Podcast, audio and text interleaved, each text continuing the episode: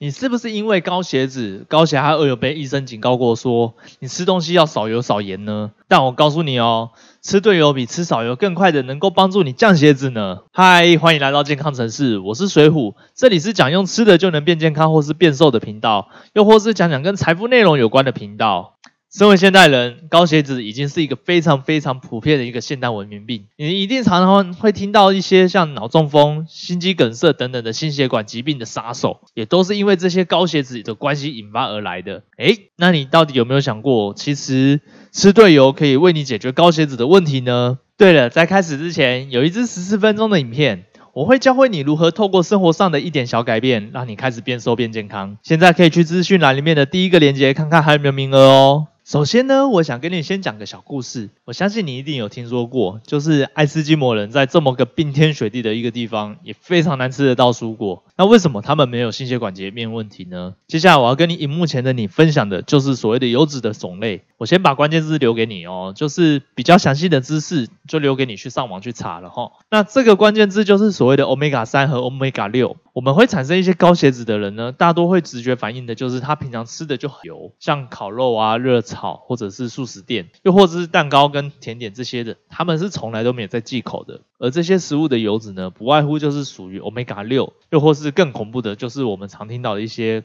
反式脂肪，这些都是造成我们身体里面的心血管阻塞的一个非常大的凶手。那回到我们前面讲到的爱斯基摩人哦，他们也很少在吃蔬果啊。可是他们吃鱼就没事吗？那是因为鱼的油它是属于 omega 三，而 omega 三就是我们常常会俗称的一个脂肪，叫做。不饱和脂肪，它是可以协助我们去清血脂的一个非常重要的一个油脂。你可以从现在开始多吃一些属于 omega 三的一些食物，它是属于好油的食物，像是鲑鱼啊、亚麻仁籽油等等的，又或是我们常听到一些保健食品的鱼油等等，它它可以去帮助你去抗身体的发炎啊、清血脂，甚至也有一些科学研究说到说。吃对油，其实对减肥这件事情也是非常的有效，而不是完全都不吃油。如果只是吃清淡的话，我跟你说，只吃清淡的话，反而会对你的身体更不利。那最后最后呢，我要特别跟你们说的是，如果你是属于凝血功能不全的朋友，一定要特别注意哦。鱼油其实有抗凝血的作用在，如果你要吃的话，请务必跟你的主治医师讨论后再来决定要不要吃。